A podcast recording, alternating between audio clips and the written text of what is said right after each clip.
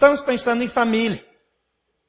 Brasília ultrapassou o Rio de Janeiro e agora é campeão absoluto no Brasil no número de divórcios.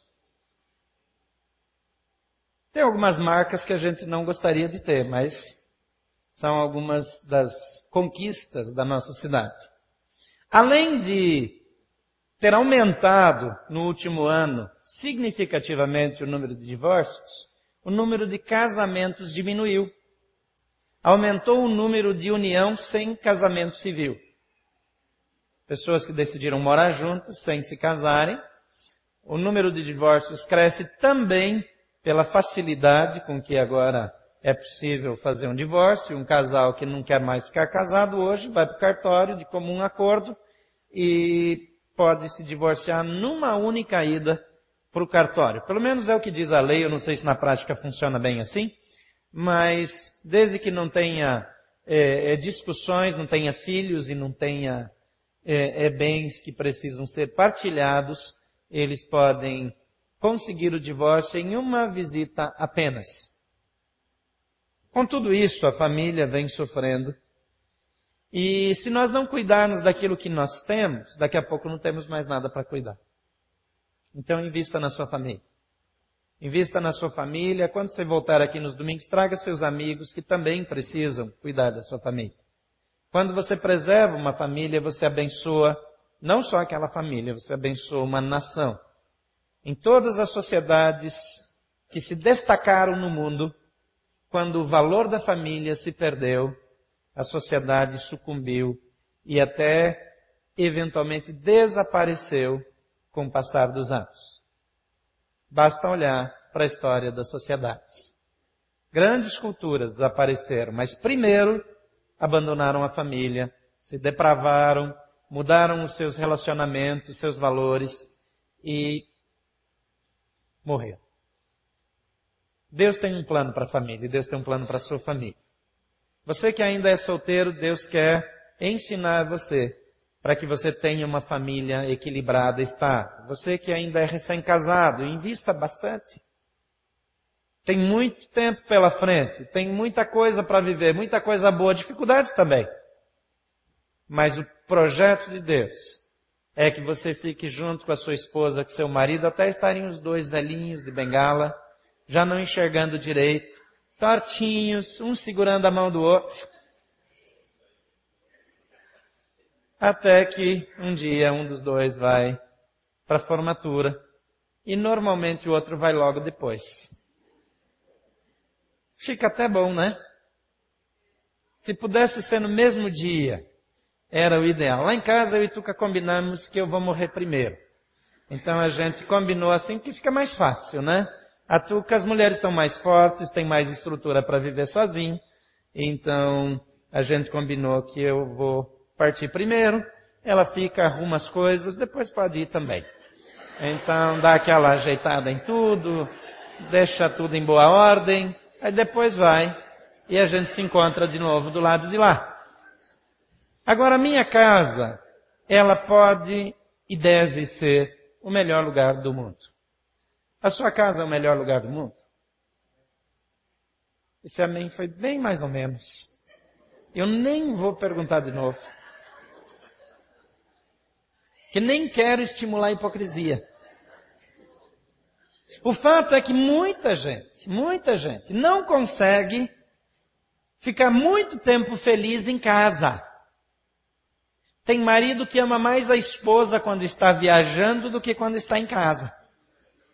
Tem esposa que ama mais o marido quando um dos dois está viajando também, do que quando está em casa. Tem gente que trabalha demais para não voltar para casa. Porque existem abismos que começam a se estabelecer entre o casal, entre pais e filhos. Abismos relacionais. Situações que parecem não ter solução. Talvez exista um abismo muito profundo, mas não muito largo. Então você sente que em algumas áreas tem alguns buracos, né? Alguns poços que você não enxerga o fundo. Você ainda consegue desviar.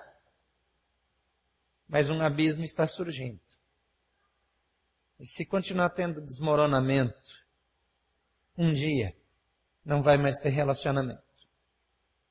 Então a solução é construir pontes. Mas há pessoas que ao tentar construir pontes, aumentam o abismo.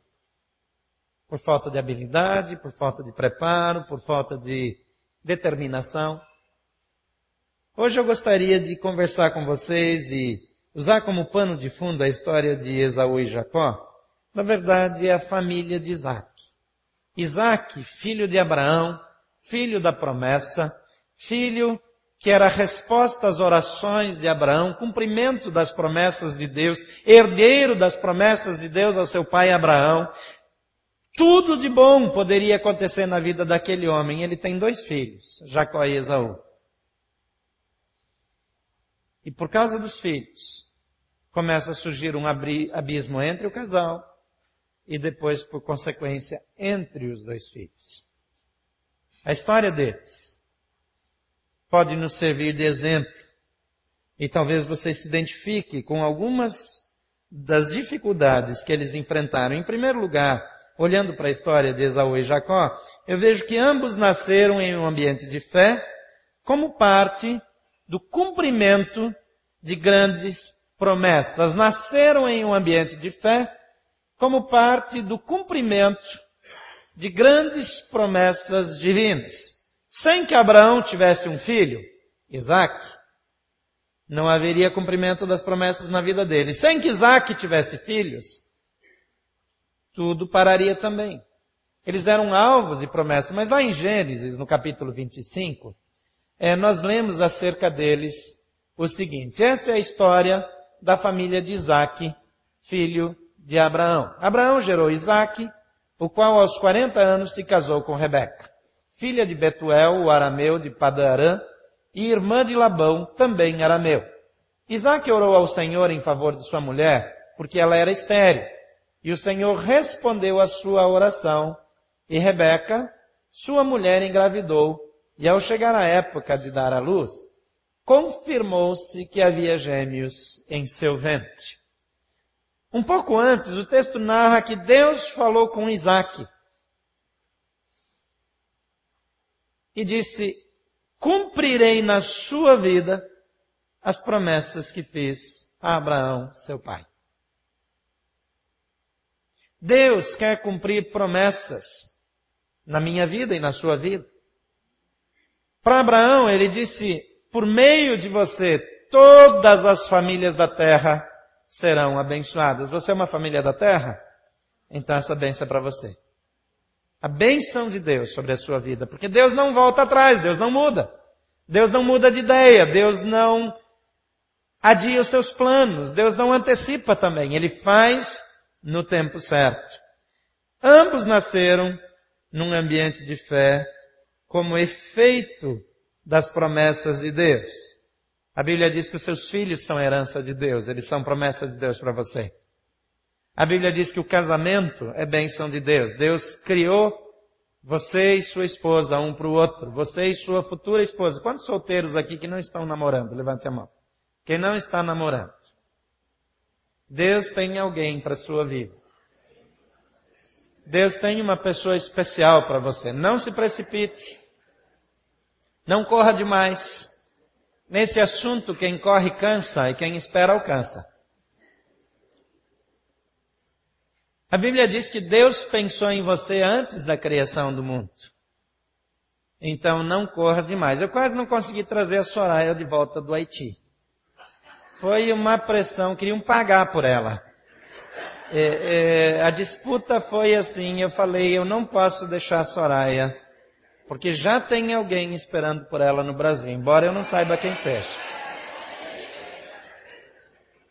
Às vezes, nós achamos que nós é que temos que resolver essas questões. Deus se importa com isso. Deus se importa com você. E Deus tem planos para você. Planos, a Bíblia diz, de fazer o bem e não o mal. Planos de abençoar. A segunda coisa é que na experiência da família de Isaac, o ambiente familiar, ele foi contaminado por preferências e disputas. Já aconteceu isso na sua casa? Quando um cônjuge prefere um filho, eventualmente o outro prefere outro, às vezes os dois escolhem um e têm um filho predileto. E quando tem um filho predileto, outro filho é prejudicado, é negligenciado.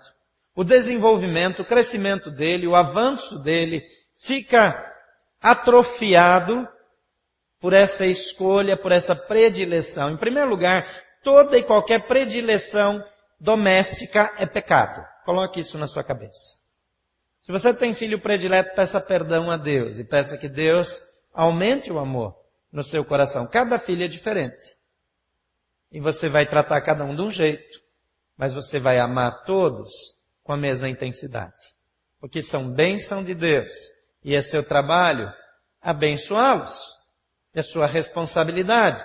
Agora essa família, ela tinha um ambiente complicado, porque essa preferência provocou disputas. E lá no versículo 27 a 34 do capítulo 25 diz que os meninos cresceram, Esaú tornou-se habilidoso, caçador, e vivia percorrendo os campos, ao passo que Jacó cuidava do rebanho e vivia nas tendas. Isaac preferia Esaú, porque gostava de, sua, de comer as suas caças. Rebeca preferia Jacó. Certa vez, quando Jacó preparava um ensopado, Esaú chegou faminto, voltando do campo, e pediu-lhe, dê-me um pouco desse ensopado vermelho aí. Estou faminto. E por isso também foi chamado de Edom. Respondeu-lhe Jacó, venda-me primeiro o seu direito de filho mais velho. E disse Esaú, estou quase morrendo. De que vale esse direito? Jacó, porém, insistiu, jure primeiro. Então ele fez um juramento, vendendo o seu direito de filho mais velho a Jacó. Então Jacó serviu a Esaú pão com ensopado de lentilhas, e ele comeu e bebeu, levantou-se e se foi. Assim Esaú desprezou o seu direito de filho mais velho. Eles eram gêmeos. Esaú nasceu só alguns minutos antes, mas a tradição dizia que ele era o filho mais velho e, portanto, ele era o herdeiro principal o líder da família, o sucessor do seu pai.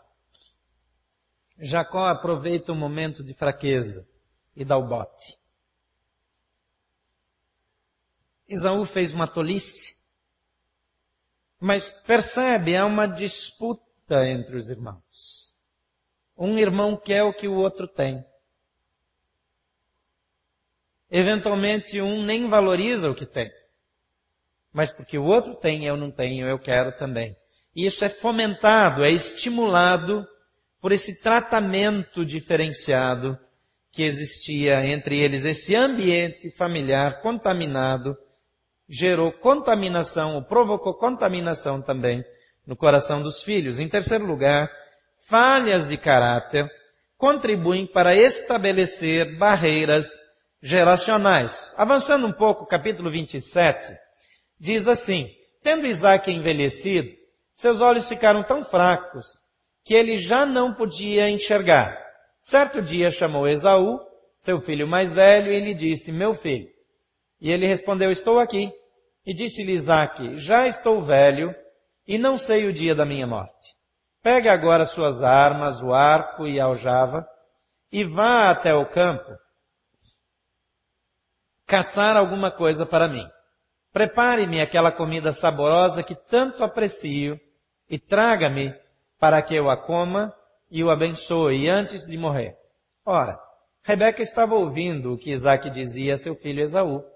E quando Esaú saiu ao campo para caçar, Rebeca disse ao seu filho Jacó, ouvi seu pai dizer a seu irmão Esaú, traga-me alguma caça e prepare-me aquela comida saborosa para que eu a coma e o abençoe na presença do Senhor antes de morrer. Agora, meu filho, ouça bem e faça o que lhe ordeno. Vá ao rebanho e traga-me dois cabritos escolhidos para que eu prepare uma comida saborosa para o seu pai, como ele aprecia. Leve-a então ao seu pai para que ele a coma e a abençoe antes de morrer. Percebe a armação, a maracutaia? A mãe quer que a bênção, além do direito de primogenitura que o filho já tinha negociado de uma forma, eh, no mínimo sem lisura, que ele agora também roube a bênção. Porque ela tem o seu predileto. Manda o filho pegar cabritos, matá-los, trazer para que ela prepare para o marido. E eles armam uma situação em que enganam o pai. O homem enganado come, abençoa o filho mais moço. Quando o filho mais velho chega, é uma decepção. Tristeza para o pai, tristeza para o filho, mais divisão, mais dificuldade, mais problemas em família. Quantas vezes, irmãos, rompem o relacionamento por causa de herança? Não falam mais, um engana o outro, um mente, mentem na justiça, mentem no dia a dia. Quantas coisas desse tipo trazem problemas e, e abrem abismos nos relacionamentos? Em quarto lugar, mentira e engano aprofunda o abismo familiar. Já estava ruim, ficou pior. No versículo 20, no capítulo 27 também, a partir do versículo 30, diz, quando Isaac acabou de abençoar Jacó, mal tendo ele saído da presença do pai, o seu irmão Esaú chegou da caçada. Ele também preparou uma comida saborosa e trouxe ao seu pai. Ele disse, meu pai, levante-se e coma da minha caça para que o Senhor me dê a sua bênção. Perguntou-lhe seu pai Isaac, quem é você? E ele respondeu, sou Esaú, seu filho mais velho. Profundamente abalado, Isaac começou a tremer muito e disse, quem então apanhou a caça e a trouxe para mim? Acabei de comê-la antes de você entrar e a ele abençoei e abençoado ele será. Quando Esaú ouviu as palavras de seu pai, deu um forte grito e cheio de amargura implorou ao pai, abençoe também a mim, meu pai. Mas ele respondeu, o seu irmão chegou astutamente e recebeu a bênção que pertencia a você. E disse Esaú, não é com razão que o seu nome é Jacó? Já é a segunda vez que ele me engana. Primeiro, tomou o meu direito de filho mais velho, e agora recebeu a minha bênção. Então perguntou ao pai, o Senhor não reservou nenhuma bênção para mim? E Isaac respondeu a Esaú, eu o constituí Senhor sobre você, e a todos os seus parentes tornei servos dele. E a ele supri de cereal e de vinho. Que é que eu poderia fazer por você, meu filho? E Esaú pediu ao pai, meu pai, o Senhor tem apenas uma bênção. Abençoa-me também, meu pai. E então chorou Esaú em alta voz. Seu pai Isaque respondeu-lhe, sua habitação será longe das terras férteis, distante do orvalho que desce do alto do céu. Você viverá por sua espada e servirá seu irmão, mas quando você não suportar mais, arrancará do pescoço o jugo. Esaú guardou rancor contra Jacó por causa da bênção que seu pai lhe dera e disse a si mesmo, os dias de luto pela morte de meu pai estão próximos. Então matarei meu irmão Jacó.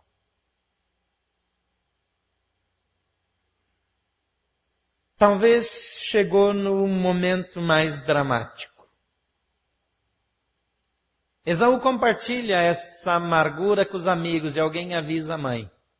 E diz, seu filho está pensando em matar Jacó. E ela então chama Jacó e manda ele fugir. E agora tem separação. Pais, mães. Futuras mães, futuros pais. Tratar com predileção, com diferença um filho dar para um filho tudo o que ele quer. Fazer sempre as vontades do filho. Paparicar um. Ou mesmo paparicar todos. Primeiro que paparicar os filhos, dar demais para os filhos, vai fazer deles pessoas imaturas que vão ser desajustadas por muitos e muitos anos, talvez a vida inteira. Fazer isso com um filho mais do que com outro é semear desgraça na sua família. Não faça isso. Não faça isso. Aqui uma família abençoada por Deus, servos de Deus, gente que andava com Deus, chega num ponto que um quer assassinar o outro. Por causa da amargura do seu coração. Em quinto lugar, a amargura, rancor e separação se estabelecem na família. A gente não vai ler o texto aqui por causa do horário, mas ela, a mãe, chama o filho e o manda embora. E ele se vai. Essa mãe nunca mais viu seu filho porque ela morreu antes do filho voltar. A mãe nunca viu a reconciliação dos filhos. O pai, cego, fraco, cansado, tem no fim da vida a maior amargura que poderia ter. Ser separado do seu filho. Ter um filho que se casa com mulheres para ofender o pai e a mãe. Então não tem um bom relacionamento aí, sogro, sogra, nora, noras, né, porque ele arruma mais de uma. E filhos separados. Que velhice triste, sofrida. Mas felizmente nós podemos construir pontes. E para construir pontes, queridos, em primeiro lugar, reconheça suas falhas e anseie pela restauração. Não fique arranjando desculpas, não culpe os outros, mas reconheça as suas falhas e deseje profundamente a restauração. Quando eu começo a desejar, quando eu começo a ansiar pela restauração, quando eu começo a buscá-la, quando eu começo a trabalhar em prol da restauração, quando eu começo a orar a Deus, então alguma coisa vai acontecer. No capítulo 28 de Gênesis diz, então Jacó fez um voto dizendo, ele está fugindo de casa. Mas ele disse, se Deus estiver comigo e cuidar de mim nesta viagem que eu estou fazendo, e prover-me de comida e roupa, e levar-me de volta em segurança à casa do meu pai. Ele ainda estava saindo, ele diz, eu estou errado. Eu preciso voltar. Se eu voltar agora, eu vou morrer. Então eu vou embora. Mas Deus, me ajuda a voltar para casa. Me ajuda a ter meus filhos de volta. Me ajuda a restaurar meu casamento. Me traz de volta. Faz de novo. Arruma. Me guia no caminho. Me abençoa. Me supre. Me sustenta. Mas me leva de volta para a casa do meu pai. Concertos precisam nascer primeiro no coração. Concertos precisam nascer primeiro na minha disposição interior. A minha oração pela restauração precisa anteceder o dia do reencontro. Em segundo lugar, tome a iniciativa de buscar a restauração. No capítulo 31, 3, 17 e 18 diz assim, E o Senhor disse a Jacó, volte para a terra de seus pais e de seus parentes, e eu estarei com você. Vamos parar um pouquinho aqui nesse versículo. Pode voltar um pouquinho aqui? Está aqui, né? E o Senhor disse, volte para a terra de seus pais, de seus parentes, e eu estarei com você. Pensa agora naquela situação irreconciliável. Pode ser o ex-marido, a ex-mulher, o, irmão, a irmã, o tio, a tia, o filho, a filha. O Senhor está dizendo, volte que eu estarei com você. Eu vou ajudar a consertar-te. Eu vou ajudar a colocar as coisas na devida ordem. Eu vou contigo.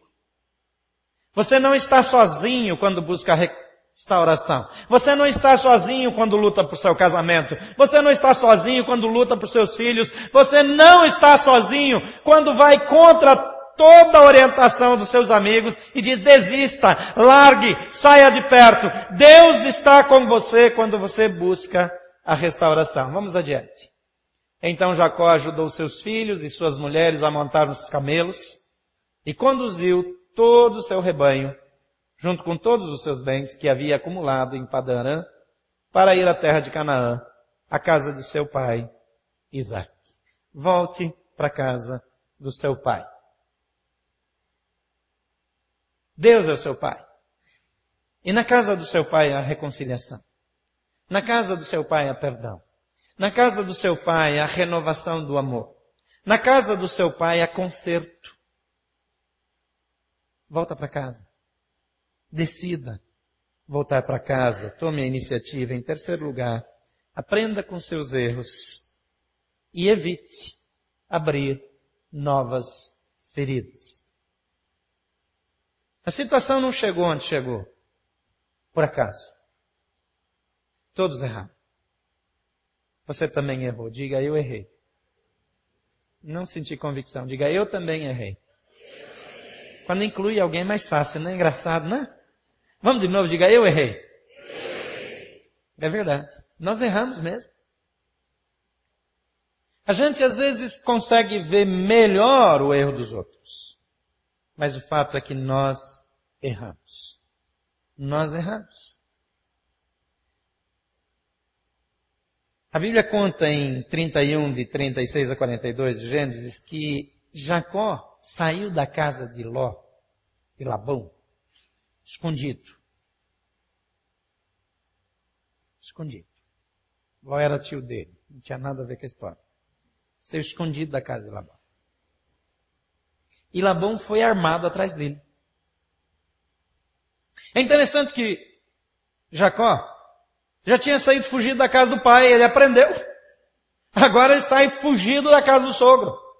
Mas o sogro o alcança e o acusa de ter roubado algumas coisas e, e, fala, as filhas são minhas, os seus, seus filhos são meus netos, então são meus também. E, e aquela conversa toda. Mas primeiro Jacó coloca as coisas nos devidos lugares. Ele diz, você tentou me trapacear a vida inteira.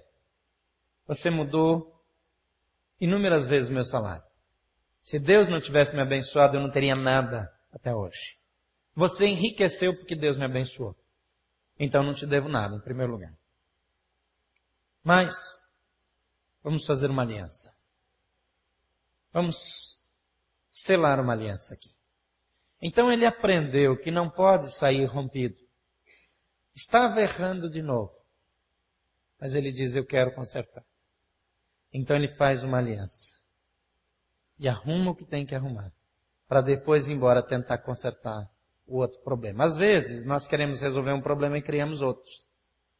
Você vai consertar com alguém isso te deixa estressado, tenso, então você briga mais com a mulher, briga mais com o marido, briga com os filhos. Você machuca todo mundo porque você vai consertar com alguém. Não adiantou de nada. Você está tentando construir uma ponte no relacionamento com um e está queimando as pontes com os outros. Às vezes nós queremos mudar de cidade, nós queremos fugir. Nós podemos mudar de cidade. O problema vai junto conosco. Resolva primeiro o assunto que você tem pendente, onde você está. Eventualmente você pode ir embora. Mas resolva. Busque resolver. Aprenda com seus erros e evite abrir novas feridas. Evite criar novos problemas. Entrar em novas dificuldades. Em quarto lugar, desenvolva uma estratégia intencional de reconciliação. No capítulo 32, diz que Jacó mandou presentes na frente para Esaú, para ir dando sinais de boa vontade.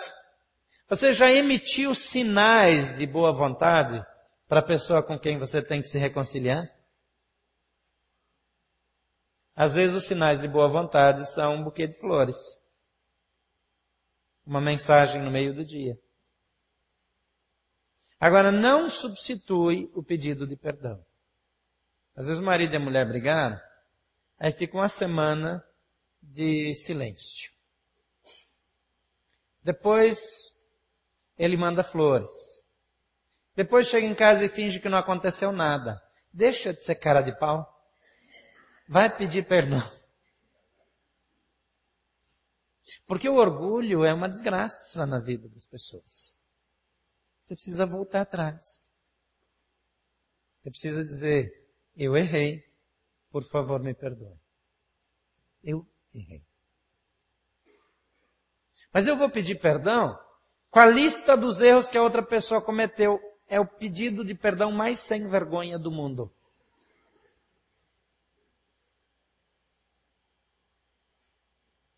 Assuma o seu erro. Quem sabe outra pessoa também vai assumir os seus, eventualmente não. Aí você fica esperando assim, sua vez. Aí não resolve. Aí você começa um novo problema. Você está resolvendo um e criando outro.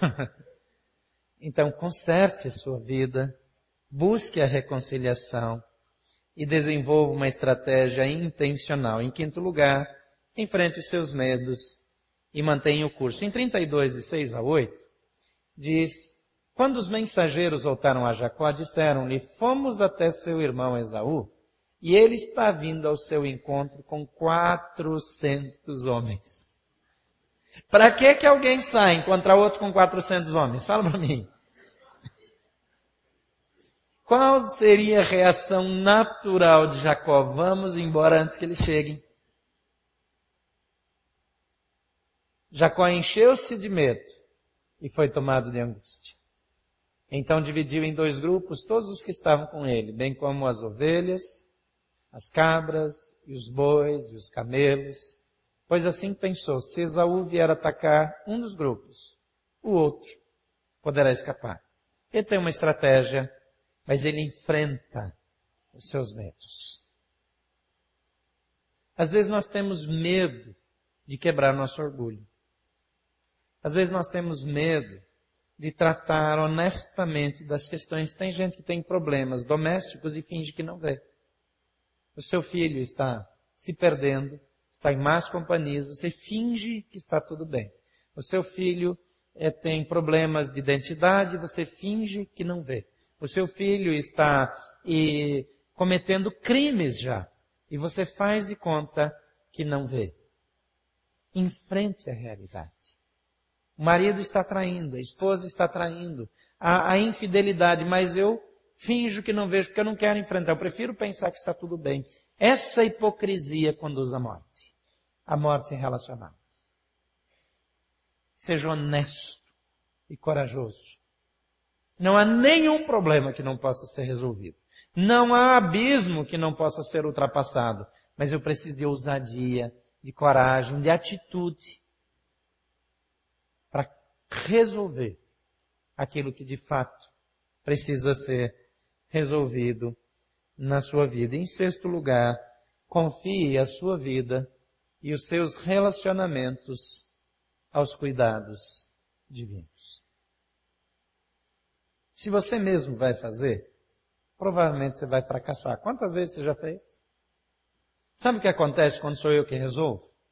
Às vezes até parece que fica tudo bem. Passa um mês, dois, três, um ano, eventualmente, e eu volto a viver a mesma coisa outra vez. Não é assim? Não é assim com você? Você já não resolveu uma porção de coisa, depois, quando tem uma nova discussão, o assunto volta de novo? Por quê? Porque foi você. Então confie a sua vida e os seus relacionamentos aos cuidados divinos. E Deus vai fazer. Jacó, diz o texto aqui, orou, ó Deus de meu pai Abraão, Deus de meu pai Isaac, ó Senhor, que me disseste, volte para sua terra, para os seus parentes, e eu farei prosperar. Não sou digno de toda a bondade e lealdade com que trataste o teu servo. Quando atravessei o Jordão, eu tinha apenas o meu cajado, mas agora possuo duas caravanas. Livra-me, rogo-te, das mãos do meu irmão. Esaú, porque tenho medo que ele venha nos atacar, tanto a mim quanto as mães e as crianças. O medo se justificava. Na verdade, ele até merecia que Esaú atacasse pela maneira como ele o tratou. Mas ele decide enfrentar, porque ele escolhe confiar em Deus. Deixa eu dizer uma coisa para você. Não há nada que a presença de Jesus não possa curar. Não há nada que você não possa vencer se deixar a sua vida aos cuidados de Deus. Muitas vezes eu quero fazer do meu jeito, mas a confiança em Deus, associada à obediência às orientações divinas, resultam em reconciliação em alegria. Diz o Gênesis 33, 1 a 5, quando Jacó olhou e viu Esaú, que estava se aproximando, com 400 homens, dividiu as crianças entre Lia, Raquel e suas servas, colocou as servas e os filhos à frente, Lia e os filhos depois, e Raquel e José por último, e ele mesmo passou à frente ao aproximar-se do seu irmão. Curvou-se até o chão sete vezes. Mas Esaú correu ao encontro de Jacó, abraçou-se ao seu pescoço e o beijou, e eles choraram. Então Esaú ergueu o olhar e viu as mulheres e as crianças e perguntou quem são estes? E Jacó respondeu, são os filhos que Deus concedeu ao seu servo. A reconciliação e alegria quando Deus está presente. Torne Jesus membro da sua casa. Torne Jesus Senhor da sua família. Não estou falando apenas de dizer que Ele é Senhor. Mas deixe Ele ser o seu Senhor. E Ele vai cuidar da sua vida, dos seus relacionamentos, da sua casa, de toda a sua descendência. Por favor, feche seus olhos.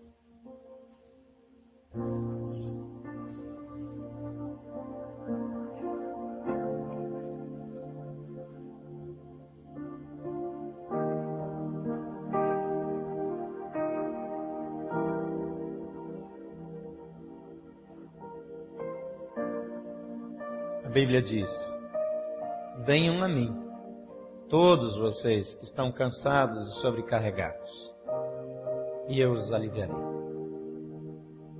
Talvez seus relacionamentos familiares estejam trazendo cansaço, sobrecarga. Entrega para Jesus. Talvez seu casamento esteja em pedaços. Entrega para Jesus. Talvez no dia a dia você esteja perdendo a esperança. Chama Jesus. E diga Jesus, eu quero que o Senhor entre na minha casa. Eu quero que o Senhor entre no meu coração. Eu quero que o Senhor mude a minha história. Eu quero que o Senhor marque a minha vida com a tua presença. Por favor, fique com seus olhos fechados. Talvez você não tenha dito para Jesus, venha ser o meu Senhor. Talvez você não tenha dito, eu quero a salvação. Talvez você não tenha recebido Jesus na sua vida, então nada funciona. A Bíblia diz que se confessarmos a Jesus como Senhor e no coração cremos que Deus ressuscitou dos mortos, seremos salvos. E que Ele entra na nossa vida, entra na nossa história e muda a realidade. E a hora de dizer sim para Jesus é agora. Eu quero orar por você. Se você quer receber Jesus no seu coração, na sua vida, se você quer uma vida nova com Jesus, por favor, enquanto eu oro, mantenha uma de suas mãos erguidas. Por favor, mantenha uma de suas mãos erguidas enquanto eu oro. E eu quero orar por você nesse momento. E você vai estar dizendo com essa mão erguida, Jesus, eu quero que o Senhor entre na minha vida. Eu quero que a tua graça, o teu favor se manifestem em mim.